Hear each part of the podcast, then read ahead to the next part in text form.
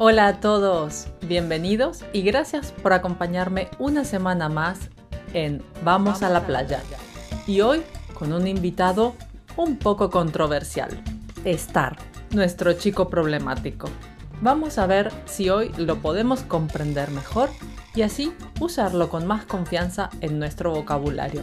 No se vayan y acompáñenme hoy también en el podcast que los ayuda a mejorar el español, aprender estructuras reales y vocabulario escuchando a hablantes nativos en conversaciones casuales sobre temas de la vida cotidiana.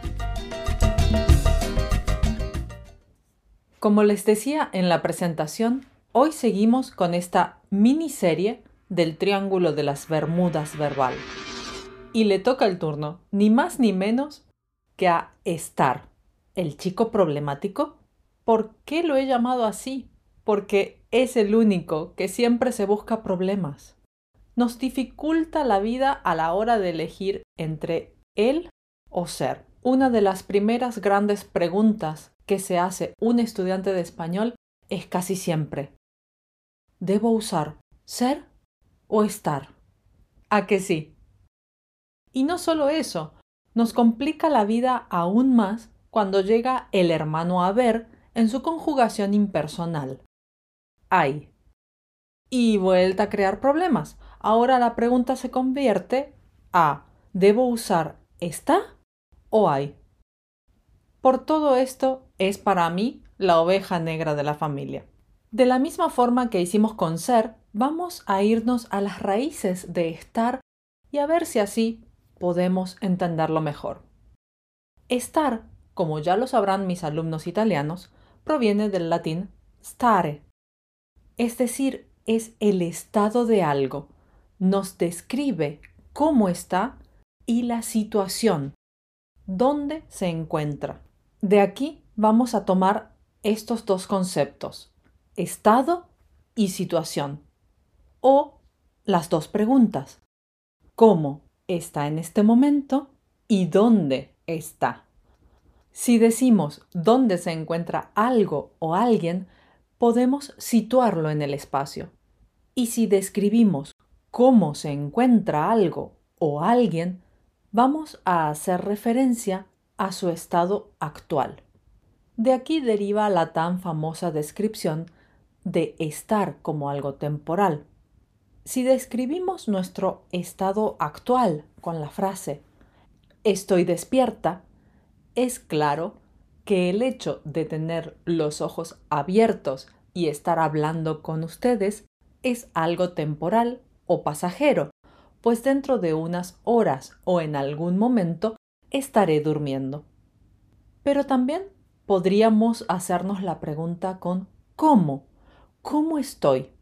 Estoy despierta, feliz, peinada o despeinada, como casi siempre.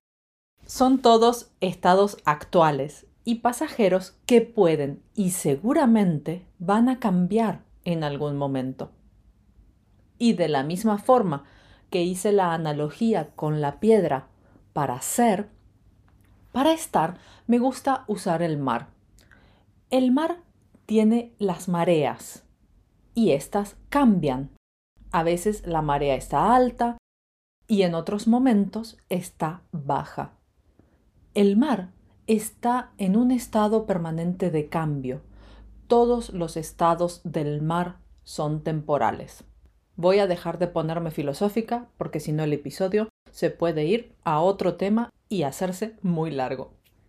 Solo quiero buscar distintas formas de aclararles mejor el uso de estar. También, para aquellos que amen las listas, podemos enumerar los usos más comunes de estar. Les voy a dar todos estos usos con algún ejemplo para que quede más claro. Uno de los primeros usos de estar que aprendemos es cuando hablamos de estados de ánimo. Estoy alegre o estoy cansada. Expresamos una emoción. También para decir ¿Dónde está algo situado en el espacio? Madrid está en España o el libro está sobre la mesa. Indicamos su localización. Cuando indicamos la compañía de alguien. Estoy con mis abuelos. Lo usamos también para describir el estado de algo. El té está caliente. Es la condición actual del té. Para hacer una descripción física momentánea. En invierno estoy más gordita que en verano. Es el estado físico. También si queremos hablar de situaciones temporales. Estoy muy ocupada en este momento. Es un estado temporal. Si queremos indicar el resultado de una acción, la puerta ya está cerrada. Y finalmente, para describir la acción que se está realizando en este momento. Luisa está cantando. Esta es la forma con el gerundio. Para aquellos que saben inglés, sería la forma ing. She is singing. Es una acción en desarrollo. Algo que nos facilita mucho la vida son los adjetivos, adverbios y estructuras que se usan solo con estar. Les voy a dar aquí una pequeña lista, porque son varios, y el resto se los dejo en las transcripciones. Tomen nota primero de los adjetivos y adverbios.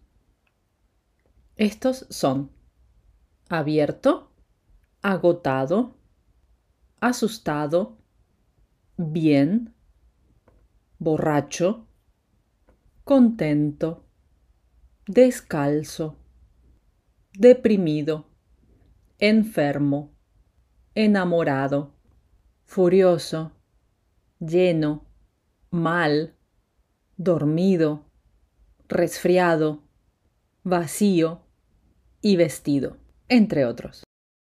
Las estructuras que se utilizan con estar son estar de mal o de buen humor, estar de moda, estar de pie, estar de acuerdo, estar de camino, estar en todo, en las nubes y estar en blanco.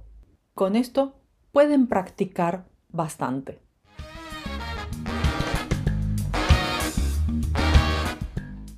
Mis queridos playeros, espero que haya quedado más claro el uso y sentido de estar. Si quieren practicar todo lo que hemos visto, no dejen de ir a mi canal de Patreon y buscar los ejercicios y transcripciones para profundizar en el tema y dominar un poco más a este chico problemático. Nosotros nos encontramos la próxima semana con una fiesta muy interesante que se celebra en Valencia y tiene mucho fuego, fuegos artificiales, luces, buñuelos y muchísima tradición. Los espero. Gracias por estar ahí, como siempre, y hacer que este universo siga en expansión. Adiós.